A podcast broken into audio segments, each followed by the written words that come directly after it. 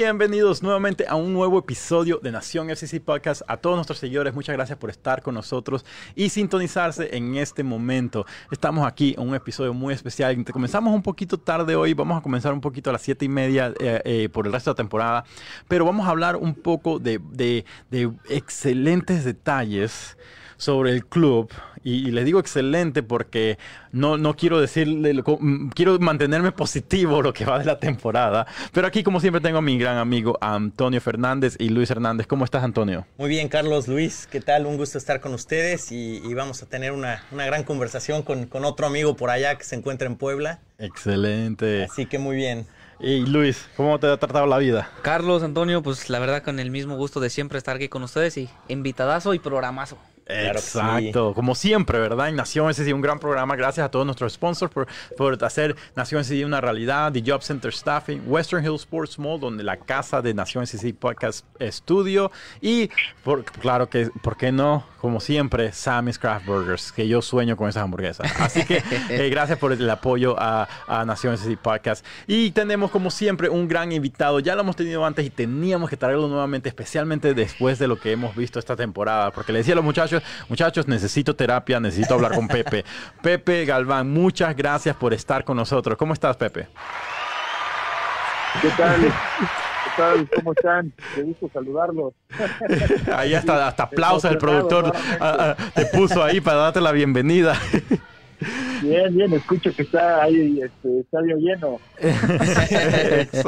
pero, pero excelente. Mira, Pepe, muchas gracias por tomar tu tiempo de estar con nosotros. Eh, queríamos hablar contigo un poco más que tú con tu experiencia en el fútbol internacional, con la MLS en México eh, y desde Puebla. Ah, tienes mucha experiencia con equipos ah, eh, y me imagino que has trabajado con equipos que, han tenido excelentes temporadas y equipos que no tanto como lo que se está pasando en el club de FC Cincinnati en estos momentos. Queremos hablar de tu, que, tu opinión. Quiere, que, háblanos un poco y danos un poco lo que tú has visto del club eh, eh, eh, en los últimos partidos de esta temporada. Pues mira, lo que, lo que considero primero para este año es que es un año atípico. Entonces, utilizar este año como un punto de referencia para construir un proyecto exitoso en cualquier industria, incluyendo en el fútbol, es muy complejo, es muy, muy complejo. Está pasando no solamente en, la MLS, está pasando en todas las ligas, ¿no? Eh, apenas en la Premier League, eh, Liverpool perdió, que fue 7-1 o algo así, ¿no? Eh, entonces, yo considero que este año como tal es un año en el que, no, no quiere decir que uno pueda ser permisivo, pero uno tiene que entender que la situación a nivel mundial de inestabilidad que existe, pues afecta a todo tipo de proyectos y uno de esos es el fútbol. Y luego, lo que yo considero que está pasando más es que el, el, club de todas maneras venía acarreando ciertas decisiones que venían afectando, cambian el entrenador para esta nueva temporada, sucede todo esto y lógicamente de la noche a la mañana no se puede cambiar todo y menos con una situación como, como la que se está viviendo ahora. No, totalmente de acuerdo contigo, Pepe. Este, antes que nada, un gusto, un gusto platicar contigo. Y bueno, también quería, quería preguntarte, ¿y, cómo se sobrelleva esto? ¿no? Ya se sabe que es un año de cambios, un año atípico a nivel mundial, donde la parte, digo, todos los aspectos son afectados. En, la parte personal del futbolista, la parte, obviamente, la parte de desempeño en la cancha y y, de la otra parte es lo que carga, lo que conlleva, ¿no? sus relaciones con, la afición, sus relaciones con el equipo. Eh, ¿Cómo se sobrelleva en una etapa tan, tan complicada? ¿Cómo, ¿Cómo se sobrelleva esto? ¿Cómo lo puede sobrellevar un, futbolista? Pues e, es una muy buena pregunta y probablemente podríamos encontrar millones de respuestas, porque cada cabeza es un mundo, ¿no? Y cada, cada quien está percibiendo esta situación de una manera distinta. Pero si hablamos como de rendimiento plenamente, ya sea de un futbolista o de cualquier persona que esté en, un proyecto, lo más, lo más importante en situaciones muy complicadas es regresar a enfocarte en las cosas que controlas. Porque una de las situaciones que puede volvernos más locos es cuando empezamos a enfocarnos o queremos resolver las cosas que no controlamos. Y eso entonces empieza a generar un malestar mental, digamos, eh, puede ser muy grave, porque deja, dejas de enfocarte en lo que realmente puedes controlar. Y eso es mínimo, pero es importante enfocarse en eso. Y normalmente en un club o en un equipo, lo que empieza a suceder es que, ah, pues yo estoy pensando en otras cosas, dejo de enfocarme en lo que yo controlo, tú también, el compañero también, y entonces todos colectivamente estamos errando en enfocarnos en las cosas que podemos controlar y entonces eso afecta al colectivo. Así es. Oye, este Pepe, la verdad, pues, un gusto saludarte de nuevo otra vez, que estás aquí con nosotros compartiendo, compartiendo un poco de tu sabiduría este, mm, con nosotros. Este, la pregunta es, como lo dices tú, este, este ha sido un año atípico, porque la verdad nunca íbamos a, nunca pensábamos que iba a pasar lo que estamos viviendo. Este, el, la parte futbolística tiene que ver, pero también la parte mental. ¿Crees que cuando se fusionan las dos cosas es algo que se puede sobrellevar fuera y dentro de la cancha? Eh, pues bueno, uno tiene que ir de la mano de otro, ¿no? Yo diría que sí, primero, como cualquier profesión, tiene que haber un nivel de aptitud, de habilidad y de talento para poder desempeñarlo a ese nivel, ¿no? Entonces, uno podríamos ir analizando en el club jugador por jugador, digamos, y ver si realmente su habilidad o su aptitud y talento están al nivel para jugar en ese club y sobre todo en la liga. Yo diría y asumiría que la mayoría es un sí.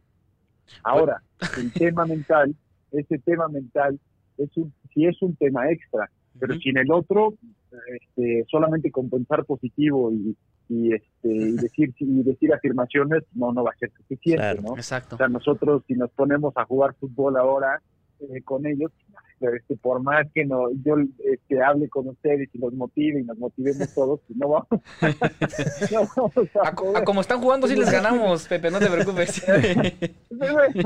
sí, me encantaría pensar eso, pero no. No.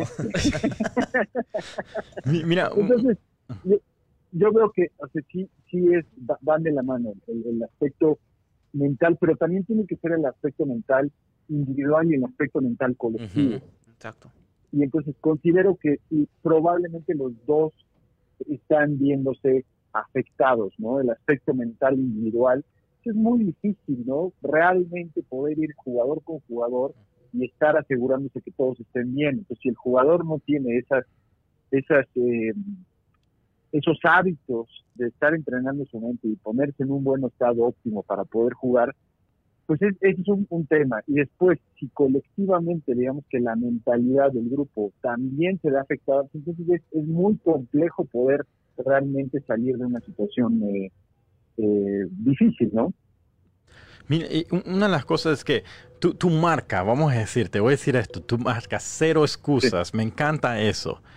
¿Cuándo, le vamos a decir al club cero excusas? Mira, ponte, ponte a pensar en esto y quiero que mantengas en mente en esto. El equipo ha tenido dos temporadas y, estamos hablando, ya, estamos, eh, somos como estamos en el medio entre el club y la afición porque los aficionados nos dan duro a nosotros ahorita mismo porque dicen, no, este equipo que no sé qué, no sé qué.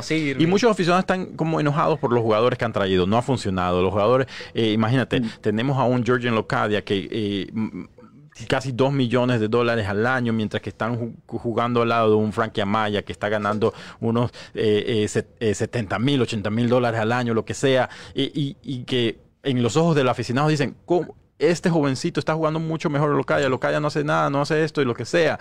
Eh, ¿cómo, ¿cómo, esto afecta en la plantilla? Porque me imagino que dentro de la cancha, dentro del vestidor, estos jugadores están viendo jugadores que el equipo está tratando de traer y no han salido, no, no, no han dado lo que se esperaba de ellos.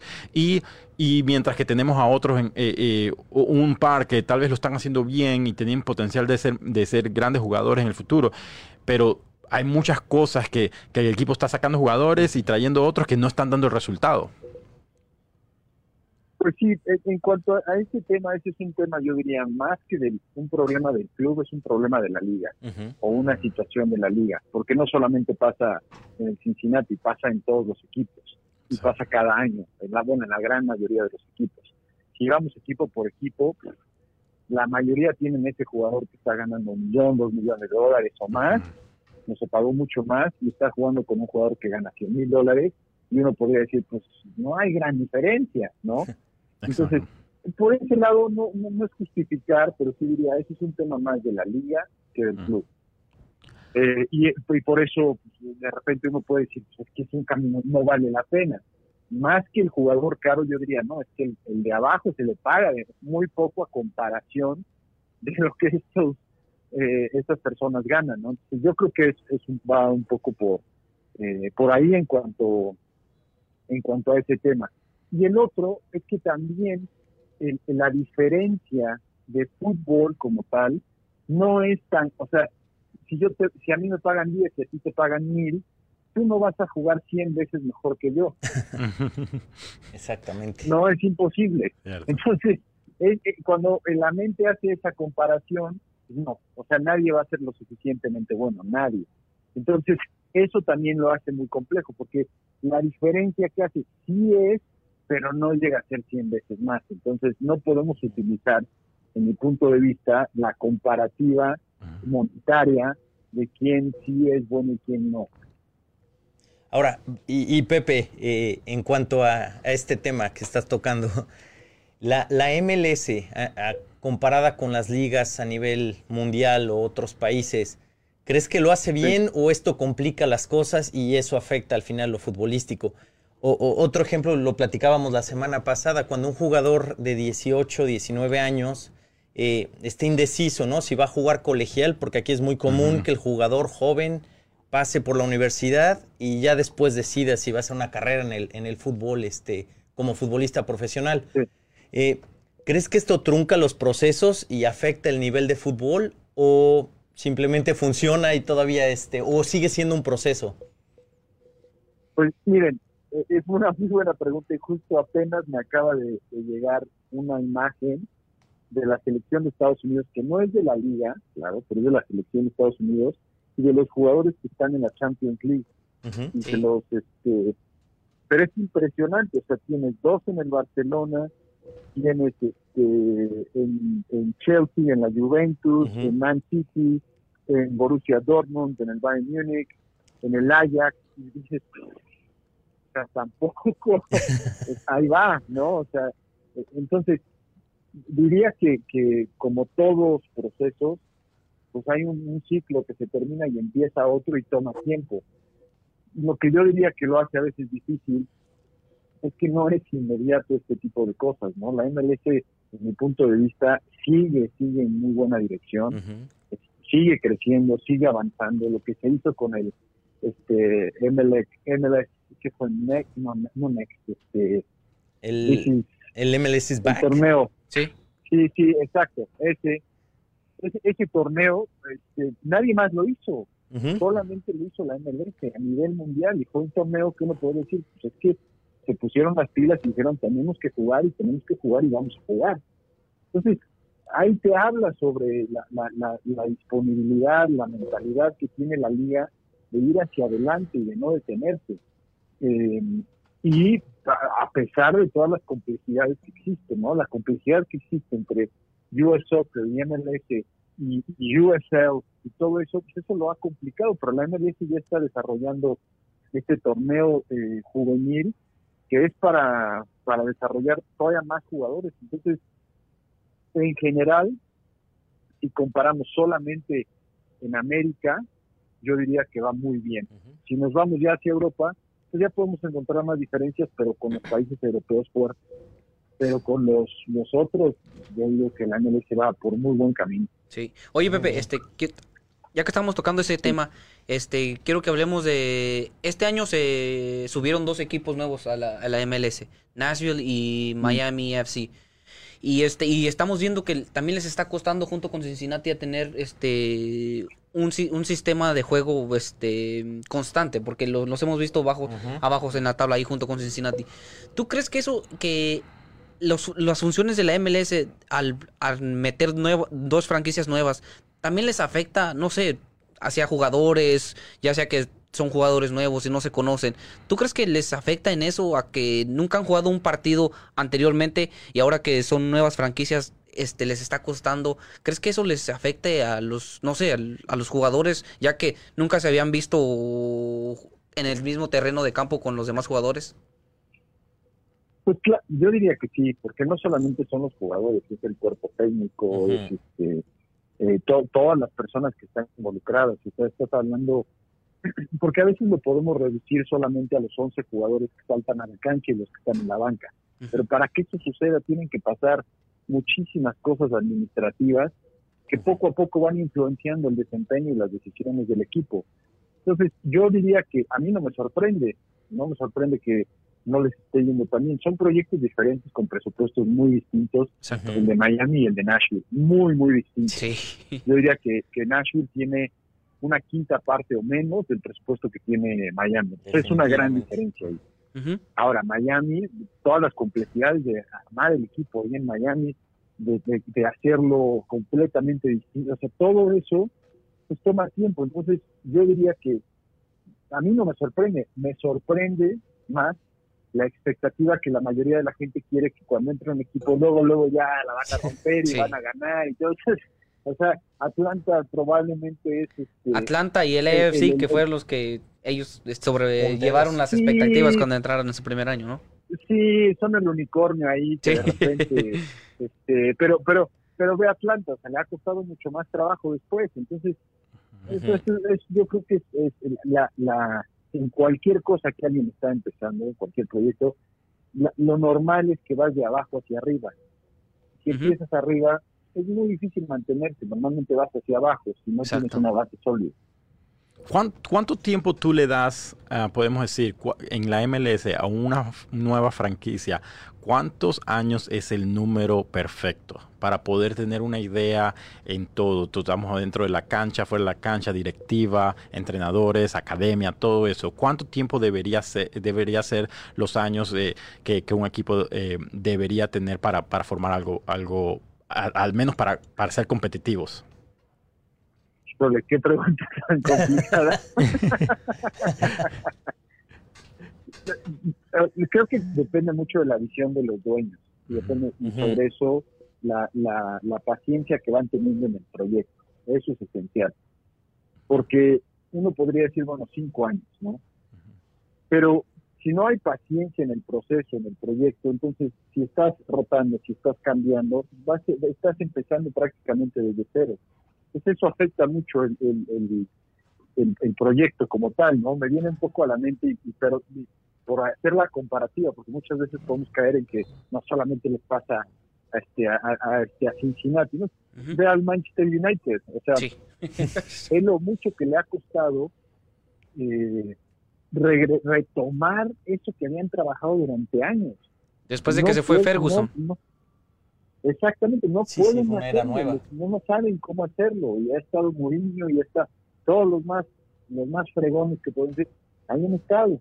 Entonces, e, e, eso te demuestra que no es tan sencillo, y además, como no eres solamente tú, sino estás compitiendo contra otros, eso lo hace más, más complicado. Eh, nuevamente, no es para justificar, no, no conozco los detalles, pero viendo desde afuera, pues uno puede empezar a decir, ver, este tipo de cosas este, pues pueden ser las que están pasando, ¿no? Exacto. y, agregando a esto el, sistema de competencia, ¿no? Y las expectativas, como lo comentabas hace un ratito, que tiene la gente siempre agrega mucha presión porque es increíble, ¿no? En lo que va de, de el corto tiempo que lleva el FC Cincinnati en la MLS, ya vamos tres entrenadores y por ahí andamos raspándole al cuarto. Eh, y, creo que la gente no, no, no, le da el tiempo al proyecto de funcionar, entonces no se ven resultados por lo mismo. Truncas procesos eh, cortos de alguna forma. Exacto. Eh, o no hay proyecto, o sea, igual el proyecto puede estar mal planteado también, ¿no? Eh, Exactamente. Eso puede ser otra cosa, pero pues desconozco realmente, no, no, no lo conozco a detalle. Lo que sí es que cuando traes gente que no conoce la liga, lo hace más complicado siempre lo hace más complicado. El, proceso, hay una curva de aprendizaje, entonces eso lo, lo hace más complicado y tienes que estar consciente de, eso. Entonces, ¿quieres un equipo que le vaya bien? Tú ves los equipos que le van, la mayoría, la mayoría tienen este, entrenadores o directores deportivos o presidentes que conocen muy bien el sistema, que conocen muy bien cómo hacer eh, las, eh, los, cómo, cómo funcionan todas las reglas para contratar jugadores. Entonces, y eso lo han hecho varios equipos que les, que les va bien. Traen a alguien que trabajó en la MLS o en otro equipo, entonces es mucho más fácil esa transición y sobre todo para construir un proyecto que quizás sí, sí tiene sentido, porque está basado en lo que se conoce aquí. Eh, una de las cosas es, ah, mencionaste algo bien importante, hablábamos eso eh, más o menos entre el equipo de Nación, es que ah, hace un tiempo había, cuando el equipo estaba buscando y preparándose para, para buscar un, gerente general, eh, como, anunció Jeff Birding, el presidente del club, que iba a contratar a alguien, estaba alguien que estaba ah, en el momento buscando trabajo, era un Bruce Arenas. Bruce Arenas, que uno de los que, que, podría ser un, MLS, exacto, un histórico en la MLS que y en el fútbol de, Estados Unidos. Exacto, y imagínate, um, y, y, terminó el club yéndose a traer a, Gerard Nishkamp, que obviamente es un un, hizo grandes cosas en su liga, eh, pero a la vez alguien que, que sabe cero de la MLS. Y mucho, a un comentario que leímos de unos aficionados decían, Oye, eh, creo que él se, se, llegó y se sorprendió del nivel de la liga porque llega, comienza a hacer sus contrataciones y llegan estos jugadores que supuestamente en otras ligas en Europa están haciéndolo bien o lo han hecho bien y llegan aquí y no, mm, como que les falta bastante para estar al nivel o no sé, o tal vez en la química, no sé. Imagínate, y eso es un punto muy importante que mencionas, la, el conocimiento de la liga. Comenzamos de cero en este caso. Exactamente, exactamente. Entonces, eso lo hace muy complejo, muy, muy complejo. Y mira, mira, oh, oh, no sé qué piensan ustedes y qué, qué, qué tú le podrías decir a esa, esa afición que, que, que, ahorita mismo está desesperada y, frustrada con este equipo, ah, eh, con, con, todo lo que está pasando. Pues no, yo regresaría al primer punto que mencionaba de por qué normalmente un equipo no funciona bien. Y es porque individualmente el jugador deja de enfocarse en las cosas que puede controlar y empieza a enfocarse en las cosas que no puede controlar y eso es lo más fácil para hacer, pero no le ayuda colectivamente al equipo y que colectivamente el equipo la fortaleza mental se vea afectada porque el equipo también deja de enfocarse en lo que ellos pueden controlar y empiezan a pensar en otros supuestos. Y esto aplica para la afición también. O sea, yo diría que la afición tiene que tomar esta misma mentalidad decir, a ver, ¿cuál es mi rol dentro de este equipo. Y cómo sé que yo lo estoy haciendo lo mejor posible y eso enfocarme en hacerlo lo mejor posible porque si yo lo hago lo mejor posible pues eso va a ayudar mucho más al equipo. En el momento que yo me deje de enfocar en las cosas que yo puedo controlar pues entonces dejo de hacer mi labor. Y en mi punto de vista el rol de la afición y claro está bien poder imagínate es como si alguien te da un mal pase si alguien te da un mal pase, claro que tú puedes reclamarle, pero si te la pasas todo el partido reclamándole, entonces olvidas tu propósito como jugador, que es jugar tu posición. Entonces la afición, en mi punto de vista, tiene que entender cuál es su posición y decir, bueno, ok, tal vez los jugadores no están haciendo su trabajo como deben, pero nosotros lo vamos a hacer lo mejor posible. Claro. Exacto. Bueno, eh, eh, Pepe, muchas gracias por estar con nosotros nuevamente.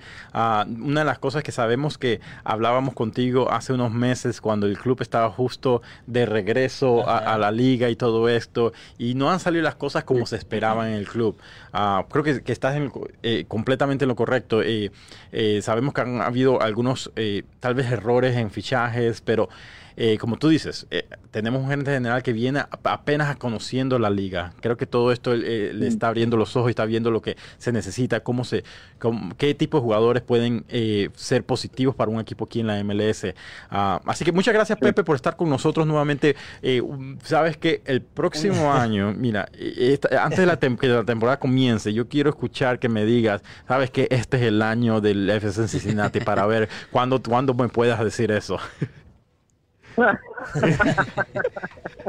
Así que ya imagínate si tuviera yo ese poder. Imagínate que si yo tuviera ese poder, No, pues nos vamos a Europa. increíble. Oye, Pepe, sería increíble. Oye, Pepe, estamos entre los muchachos y nosotros y toda la afición de Cincinnati estamos, este, vamos a hacer una cuenta para recaudar fondos y traerte con todos los gastos pagados y a ver si les das unas clasecitas acá al equipo para ver si mejora. Yo, encantado, yo encantado de, ayudar. Gracias, gracias por estar con nosotros, Pepe. De qué a ustedes, gracias por la invitación. Bueno, aquí escucharon a Pepe Galván, estuvo con nosotros hablando sobre el FC Cincinnati y, y, y todo lo que, eh, lo que está pasando con el club en este momento. Sabemos que son momentos frustrantes, momentos en que el club eh, está pasando momentos difíciles, momentos en que no salieron las cosas, eh, de los fichajes, de todo lo que está pasando. Así que vamos a hablar un poco sobre eso y vamos a hablar sobre el último partido que fue este partido contra Filadelfia. Eh, partido que se veía la primera parte y se veía una primera parte con promesa.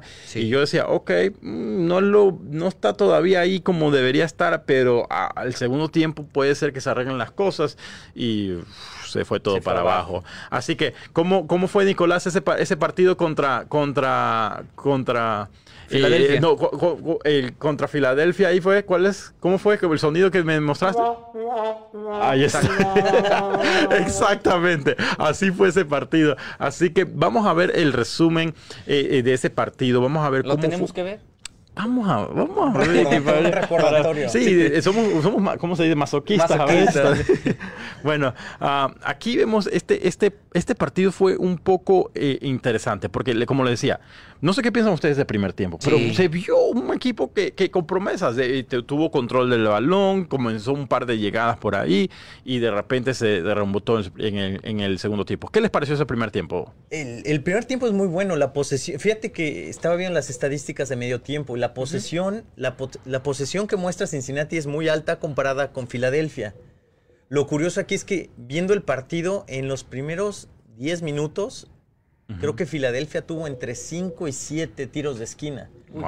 Cuando nosotros al ataque eh, pues, mostramos todavía poco. O sea, la posesión está ahí, pero se siente un poco... es como aletargado el movimiento del equipo. Siento que si hay mucha posesión y se circula la pelota de lado a lado pero ya a la hora de ser efectivos no, no pasa nada, no hay, no hay esa, esa jugada que desequilibre, que haga la diferencia. Algo interesante es, eh, si hay posesión, pero si te pones a pensar, la posesión no estaba ahí eh, hace dos partidos. Y creo que los últimos par de partidos cuando el club por primera vez está comenzando a ver que tiene la posesión del balón, que creo que es algo positivo ahora. Sí, hay cambio. Eh, ha mejorado, pero todavía, como tú dices, no noté lo mismo. El club tiene el balón, pero como, como que no hay idea al final. Una gran jugada que llegan hasta, hasta, el último tercio de la cancha y de ahí eh, como que no se encuentran qué pueden hacer. Creo que, creo que no sirven de nada si eres mejor en el campo o controlando la pelota. Si no metes el gol no sirve de nada porque no, no puedes ganar sin goles. Eh, pero como lo dicen ustedes, la verdad la primera parte me, vi la primera parte y me gustó. Eh, vi, vi este al equipo un poco más este hacia adelante con este Locadia y este y Yao, que es desequilibrante por, por esa banda. Creo que es lo que mostró en el Cincinnati en la primera parte, pero la segunda parte pero ustedes creen, porque viendo los primeros minutos y ahora en el resumen lo podemos ver otra vez. Ese iba a ser un golazo de Yao. ¿Y cuántas intervenciones de Titi también ya, ya estamos hablando que estamos minuto que 27, 30. 30 del partido. Y ya habían jugadas claves donde participó de forma definitiva este Titón, ¿no? Exacto. Entonces, digo, es, es, un, es, un, balance. Siento que eh, lo que pasa es que como que conforme van pasando los minutos empieza a decaer la forma de juego del equipo y, se termina pues con un resultado como el que vimos, ¿no? Un partido que se veía controlado primera mitad. A, nada que no hubo reacción para iniciar la segunda mitad. Sí. Este, en el primer este, parte, muchachos, este, vimos la lesión de Garza que salió con molestias y vimos el debut de Zico Bailey. Exacto. Me gustó lo que hemos visto de este muchacho de 20 años, Zico Bailey, un jugador que la gente lo estaba pidiendo porque un joven que todavía no, hemos visto nada de él y la gente quiere ver, ok, él es alguien que va a estar aquí a largo plazo, ok, y de lo que vi, me gustó lo que he visto. Obviamente no, no, hay, no hubo mucho en el ataque para cuando él entró e intentó mm, eh, eh, eh, hacer esos movimientos hacia, hacia, hacia adelante, pero llegó este primer gol en el segundo tiempo. ahí, aquí es donde comienzan a, caerse, a derribarse todo. Pero este gol, um, una, un, un desvío eh, en, en- por medio eh, Michael Van der Werf que le queda aquí, eh, mira, aquí le queda fácilmente, hace un- pero qué golazo. No, el sí. disparo y la desvía Van der Werf. y No, podía hacer nada. No sé si recuerden, lo platicamos hace un par de partidos. eh, eh, ya van dos o tres goles. Que el rebote, de, ya sea tiro de esquina o centro, queda a- afuera del Afuera. área y están libres para hacer lo que quieran. Exacto. Y, y este es el caso otra vez. Tenemos un comentario de Javier Gless, dice, eh, Javier Aguirre está disponible. Otro técnico, por favor. ¿Que que ¿Usted piensa que eh, es parte eh, del entrenador? eh, ah, el- el- todo el, problema del entrenador en este momento? Pues 50 y 50, ¿no? Porque 50 es, es culpa del entrenador que manda a los 11 jugadores, pero los 11 jugadores son los que tienen que responderle al técnico. No, la cosa que Y es- también estamos hablando de, y muchas personas están, ¿cómo se le dice? Eh, eh, quieren cortar la cabeza de Gerard Sí. también. Es otra, Es- otra y- situación. Y, es, y esa es la, la reacción automática de la afición, ¿no? Sí, Siempre buscas la a quién culpar, hay una frustración. El equipo es, es definitivo que está en crisis, pero se han visto destellos de cosas buenas. La jugada de este gol, Ah, eso fue- magnífica. un La armaron- golazo, ¿no? Creo Y- que Filadelfia armó súper... Un golazo. Bedoya, oye, golazo, la verdad. Y de hecho había hecho un mal primer toque, Sí. pero eso mismo le acomoda el balón, acomoda. delicioso, para darle Sí. ahí una buena volea y cruzarla. Sí, Bedoya. Este, Ese ya digo, sería el 2 a 0. Es, 2-0. es la reacción automática. Bu- Buscas a quién culpar, se culpa al entrenador, pero siento que es, es en, en conjunto, un equipo. Es como si quisiéramos que eh, Barreal y, y, este. Y Amaya. Mo- o- y Mocoyo. Mocoyo y Ajá. este nos dieran la sorpresa, ¿no? Y metieran tres goles y ganáramos el partido. Pero Sí. no es así y es, es un proceso. Y, y siento que pues esto es parte del proceso que estamos viendo, en una, una temporada que pues va en decadencia Sí. para el equipo. Por, eh, y eso es lo que mencionaste, este partido en, en unos minutos después de esto, de este gol, creo que fue cuando entró Barreal y, y, y Mocoyo a la misma vez, un cambio doble que ah, me gustó, me gustó lo que vi de, del- de Barreal. El argentino argentino. debuta, viene, viene con un gran potencial, eh, pero se notó que no tiene ayuda para nada. No había nadie, cuando eh, trataba de encarar, fue un poco eh, fue agresivo a- ahí al moverse hacia adelante en el ataque. Me encantó lo que vi. Ah, pero Oye, en este gol- todavía no hay, no hay nada. Perdón que te interrumpa, Carlos. En este gol no puedes dejar que un solo jugador te llegue desde atrás y te remate solo.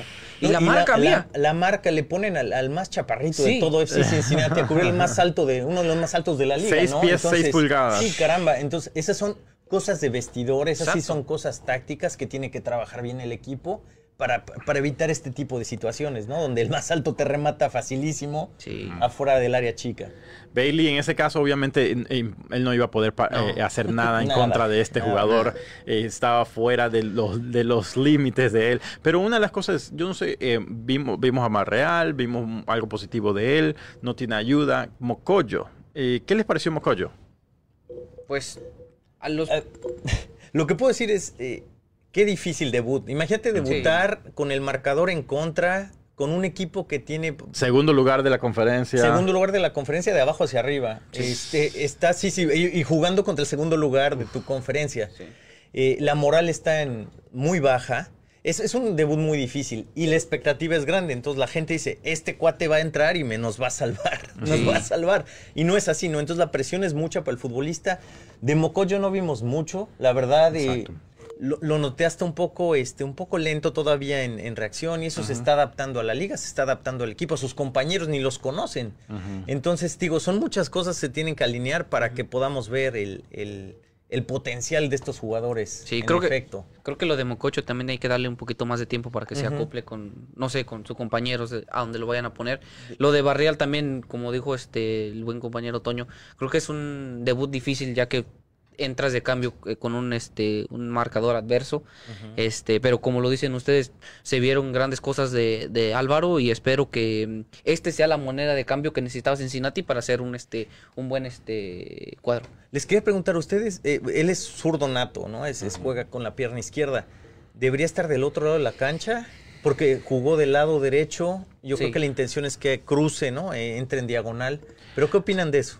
Mira, me gustó, aunque lo hicieron por, por derecha, la, la cosa es que po- eh, con, con Vélez es un juego de los ambos lados. Claro, Está acostumbrado a, a- es un jugador los- muy exacto, los ambos lados. Así que lados. creo que eso es algo muy positivo, especialmente en un equipo donde está siendo afectado por en todos lados, en todo, en cada línea. ¿No juega Eh, de portero también? Es verdad. Al menos pero piensa que ahí es donde estamos bien. La, un- es la Sí. única línea Por el que momento, está- sí. Por el momento, la única línea que me siento cómodo, si está Richie Titi. o, o Titi, los Sí. dos te, da- te sienten con, con- en confianza que, que tenemos dos, dos buenas opciones ahí. Ah, pero, pero obviamente arriba no viene el gol, Barreal no va a poder solo. No entendí que no sacaron a, a- Cubo. Cubo tuvo un terrible partido como es lo normal que ha sido los últimos, ya últimos meses con él, con Cubo. A Amaya obviamente sabemos que estaba un poquito quemado, pero creo que tuvo un buen partido. Para mí, en mi, mi- mi opinión, eh, tuvo un buen partido. Obviamente tuvo que corrió bastante. Todo el partido se pasó moviendo por toda la media cancha, estaba un poquito quemado y entiendo el, pero hubiera preferido el, el, sacar a, a Cubo en vez de a Maya. Eh, pienso que todavía podría aportar más a Maya y con una combinación ahí con, con con ah, a- Álvaro, pienso que hubiera podido ver, buscar la forma de cómo, cómo se pueden eh, eh, crear esa comunicación entre ellos dos. ¿Ustedes creen que todos los jugadores estén siendo utilizados como se debe? O sea, están No, definitivamente no. Y y obviamente tenemos a, a, a Cubo, que normalmente es un winger, lo tenemos como a- arriba, pero no, no entiendo, especialmente Locadia también. Am, si vamos a poner a, a Locadia, que obviamente ahora ya salió, lesionado, lesionado, ¿no? y Sí. Locadia adelante, pienso que... Y, a veces problemas. como que se que su- eh, trata de hacer ese, abrirse un poco y se sale de su posición, trata de, de jalar marca, me imagino que es lo que está intentando hacer, y habilitar a otros pero no creo que ese es su, su, es su juego. Él es como un 9 nato, él es un 9 de ese último pase y ese es el último disparo a, a- a- a gol. Eh, no, no entiendo es- ese, cómo- por qué lo están usando de esa forma. Ah, obviamente, este, eh, yo pienso que Frankie continúa jugando bien en su posición, donde lo pongas, está haciendo un partido aceptable. Ah, Harris eh, ha trabajado bien, me gustó lo que vi en él en primer tiempo. Eh, hizo su trabajo, se mantuvo en su posición, hizo el trabajo sucio y estaba ahí bien. Ah, la defensa se mantuvo fuerte, aunque me hace temblar un poco la, en, la, en la línea defensiva con, cuando hacemos un 4-3-3, porque Sí. ah, ah, eh, eh, y como que ya no está ese, ese- esa ayuda de ese tercer central ahí y a veces eh, eh, me pone nervioso un poco las salidas de ese Waston. Waston trata también de hacer bastantes eh, ah, intercepciones, trata de poner presión ahí al jugador que me gusta, pero en cualquier momento el equipo puede el, el rival puede a, aprovechar a veces eso. pienso, ¿qué pasaría si cambias? Bueno, a lo mejor con Mococho se puede lograr esto, pero necesitas a alguien. Por lo regular es Harris Medullin en quien queda adelantito cuando es esta formación y queda arriba de la central.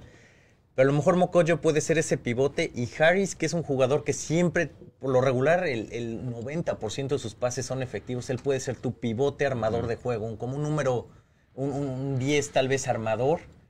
Este, pero es, es eso, es, es a lo que voy. Están, se hacen cambios en, en parado de equipo y, y se pone a riesgo, otra- o sea, por, por hacer el atacar mejor, pones a riesgo la defensa, ¿no? defensa. Que es algo que ya tenías trabajado de una forma. Eh, yo creo que hay que otra vez encontrar el balance. Sigue probando Japstam. No creo que ha encontrado un estilo claro de juego No. todavía.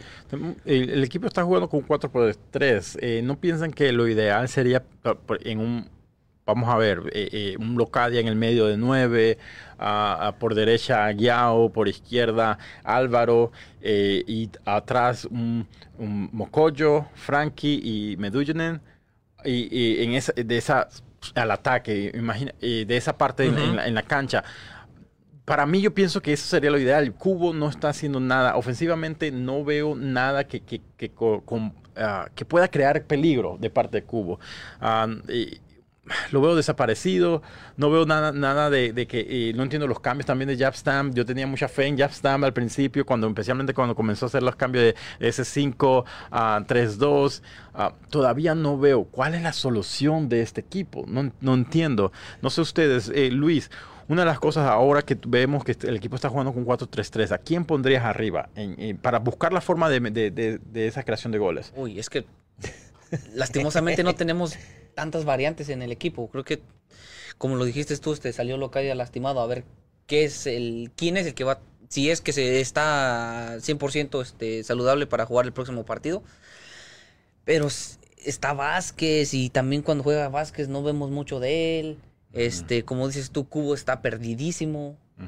Eh, no sé, De Jong ni, ni, ni, de qué hablar. Oye, creo que estamos hablando que el equipo en todas las líneas está pasando por malos momentos. Quizás en la portería es donde está un poquito más estable, pero de ahí para arriba creo que están todos titubeantes. ¿no? ¿Crees que, que la, la, los fichajes de Mocoyo y Barreal sean la solución para este equipo?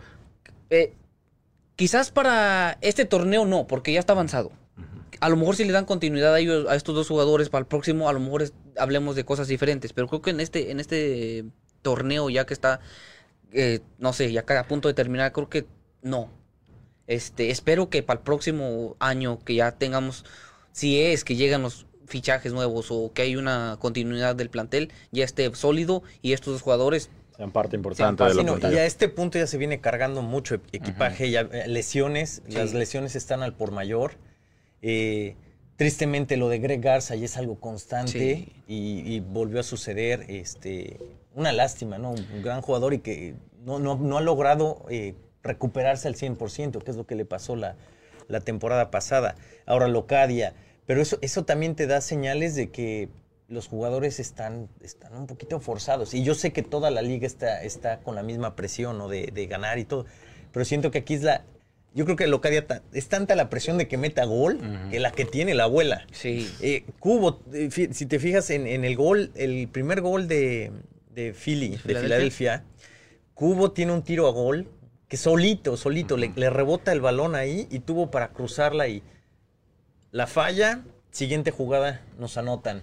Entonces, siento que ya está, están embarrados todos de esta como presión por, por hacer bien las cosas tanta es la presión que no salen.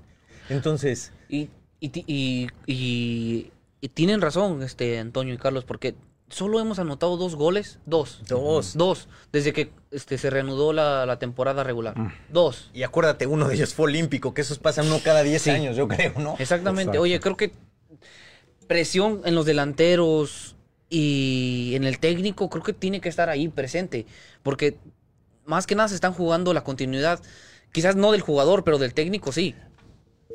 Ahora que hablan de continuidad, ¿quiénes se irían? ¿Ustedes quién candidatos a, o sea, qué jugadores realmente no le funcionan al club y que podrían ser sustituibles? Está obviamente, definitivamente yo mi primero en la lista es Cubo. Ah, obviamente eh, parte, parte de eso es el salario. Podemos poner la excusa de que, ok, viene una liga completamente diferente, algo nuevo. Uh, podría, tal vez uno de los jugadores que le toma más tiempo, puede ser, no sé. Pero a este punto, con ese salario, necesitamos a alguien que venga a traer, a aportar de una vez. Ahora, ¿qué ah. opinan de Locadia? no, eh, algo que quiero corregir. La última vez mencioné que Locadia, su contrato que terminaba este año, final de temporada. No. No es hasta el verano del próximo año. Ok. Su préstamo termina hasta junio, julio, creo que es, de, del 2021. Eso significa, podríamos, al menos que cancelen su, préstamo, que ya tengan un delantero. O que lo vendan. O, no, eh, está prestado, así que cancelen su préstamo, lo manden de regreso, porque ya tengan un jugador ya en mente o lo que sea, y traen a alguien más para ocupar ese espacio, ah, porque está ocupando un, un, espacio internacional también. Esa es una opción. Pero en este momento eh, eh, yo pienso que hay que mantener en mente que no solamente es él, yo sé que está pasando un mal momento él, pero a la misma vez yo pienso que el equipo no está ninguno está apoyándose unos a otros, no hay, no hay, no hay nada de trabajar juntos, no hay química en el equipo. Eh, el Cubo eh, está terrible, lo que se ve del Cubo eh, es, malísimo en este momento. Ah, los únicos que se salvan, que podrían, que se ve el potencial de que si le traen ayuda podría ser un, podrían estar titulares el próximo año sería tal vez Frankie, Yao, ah, aunque me digan lo que digan lo que quieran, para mí Kendall Waston ah, me, encantó lo que he visto de Bailey por ahora, para, pero obviamente es el más a largo plazo, Titi. El problema de Titi, ¿saben qué es? Él es uno de los que tiene el salario más alto de los porteros en toda la MLS. Algo interesante mantener en mente, está, está un, un portero caro. Pero hay que entender que todas estas derrotas no han sido culpa de Titi. Si no tienes una defensa arriba, enfrente de ti, que sea sólida y que haga su trabajo, te van a meter gol. No hemos visto un error garrafal de Titi en, de lo que va la temporada. No, no, no, definitivamente él No, ha sido muy muchos consistente. de los goles, eh, los que vimos de esos tres Sí. de Filadelfia, perdón, pero son golazos. O Sí. sea, son difíciles para cualquier arquero, ¿no? Pero eh, es, eh, eso que, que tocas tú es eh, cuando un portero recibe tantos goles, es señal también de que algo no está fallando, algo Sí. no está bien, ¿no? Con la defensa y tu media cancha y el funcionamiento defensivo no es tan bueno, no es tan sólido.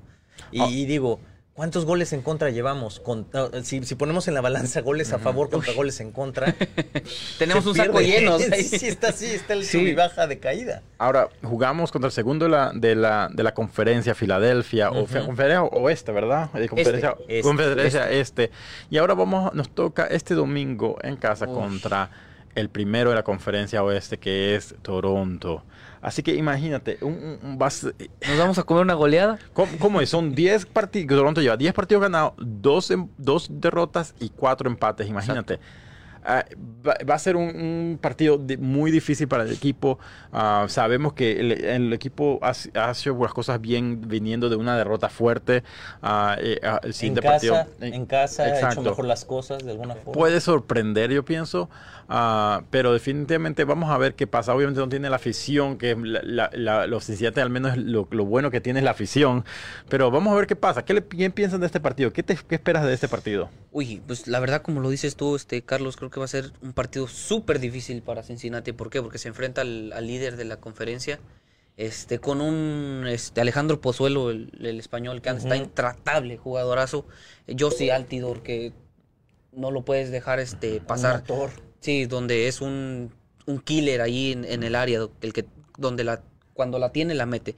Creo que va a ser un partido súper difícil, una prueba difícil para Cincinnati, pero lo bueno de todo esto es que jugamos cinco partidos en casa Cierto. y estamos a solo cinco puntos de entrar a los playoffs. O sea que las posibilidades aún están.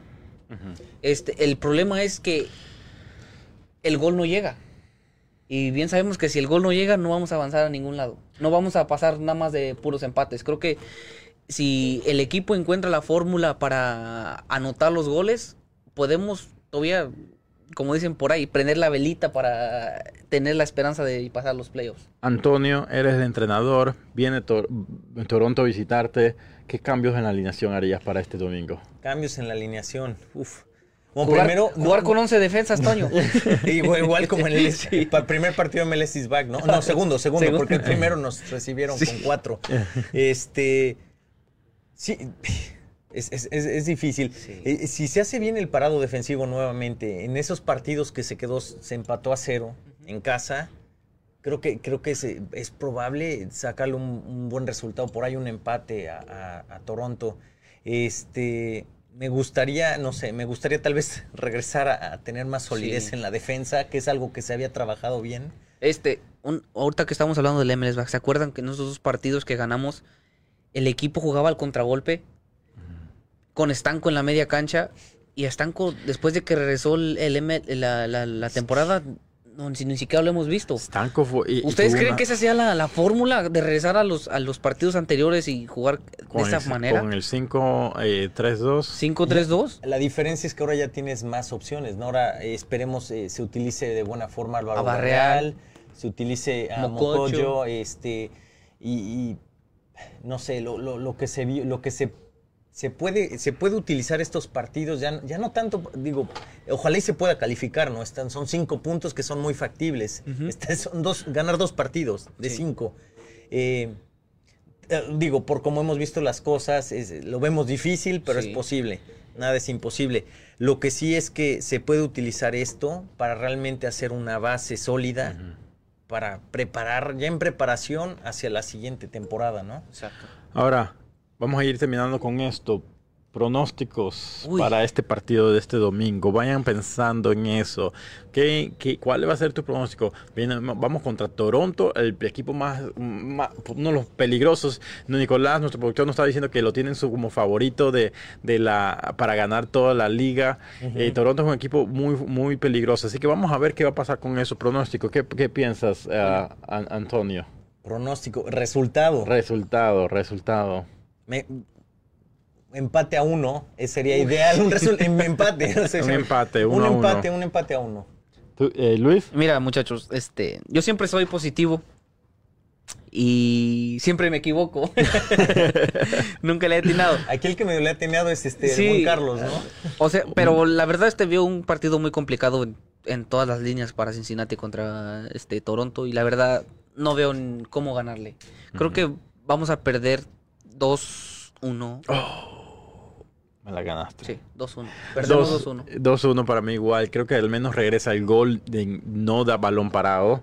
y, eh, jugando, Eh, creo que Álvaro continúa eh, eh, movi- eh, acoplándose al equipo, mejorando y, y pienso que por jugada de Álvaro crea oportunidad ¿Eh? de gol y él habilita a alguien a- a- para buscar ese gol. Te- no sé si te si llenó es- el ojo, Álvaro, ¿eh? eh, sí, no, sí, yo lo, en serio, Álvaro lo- me, me gusta lo, ah, lo que mostró en, su, en, Y es en los minutos que súper jovencito. Exacto. 20 años nomás. 20 ahí años, junto con ujú. Amaya. Imagínense, el futuro puede estar ahí Amaya y este y Sí, Álvaro. no, gran oportunidad para ellos. Espero ver ahí una combinación con Amaya, Frankie y Álvaro, ver cómo, cómo juegan los dos juntos ahí. Vamos a ver qué pasa. Es este partido este, este domingo a las 7 y media. Siete, och- siete y media. Siete y media. Siete y Siete de la noche. Ahí Así estaremos que- presentes también. Exacto, el equipo, eh, equipo de Nación de cobertura de partido, estaremos trayendo la cobertura de partido Sammy's Craft Burgers, así que no se lo pueden perder. Así que, ¿algún otro comentario para ir brindando? No se lo pierdan este partido el domingo a las 8, a las 7 y media de la noche. Exacto. Canal local 64, la Exacto. página de internet del equipo. Ajá, exacto. Y así por que- ahí sí tiene E ESPN 2. también se ESPN Plus, Plus, eh, perdón. exacto. Perdón. Pues, así que. Nada que sí, pues seguir apoyando al equipo, no hay que bajarnos del barco. Creo que estamos pasando por malos momentos, pero sabemos que van a venir los buenos. Y, esperemos, ¿no? Yo me encantaría ver un, un reset, un como cambio de, de ánimos eh, y, y, digo, más abajo no se puede estar. Es, esa es la ventaja de tocar fondo, que todo uh -huh. lo que se haga es para arriba. Exacto. Hay jugadores nuevos y, y ojalá ya haga clic este, este fin de semana, ¿no? Y veamos algo Pero positivo. cuidado, que dijimos eso antes y de repente nos salió comentarios racistas de un, del entrenador, así que no, no, puede, pero, cuidado. Pero vamos, vamos, a creer en, vamos a creer en nosotros. Vamos sí, a ver. Así que jugadores. Ay, pues, ¿Por qué no ponen en sus comentarios cuál es el cuál que piensa que va a ser el resultado de este partido? Pongan los comentarios 1-0, 2-1, 1-4 0 de nuevo, ¿por qué no? Vamos a ver eh, cuál va a ser el resultado. Pueden dejarlo en los comentarios. Nos vemos el próximo jueves. Eh, quiero, eh, para ir terminando, muchas gracias a todos nuestros sponsors por todo su apoyo, a cada uno eh, de, de, de, de Job Center Staffing, de, de Jobs, eh, Western Hills Sports Mall y Sam's Craft Burgers por todo el apoyo, por hacer Naciones así una realidad. Muchas gracias a todos los que se tra eh, transmitieron. Nos vemos el próximo jueves a las 7 y media de la noche. Hasta luego.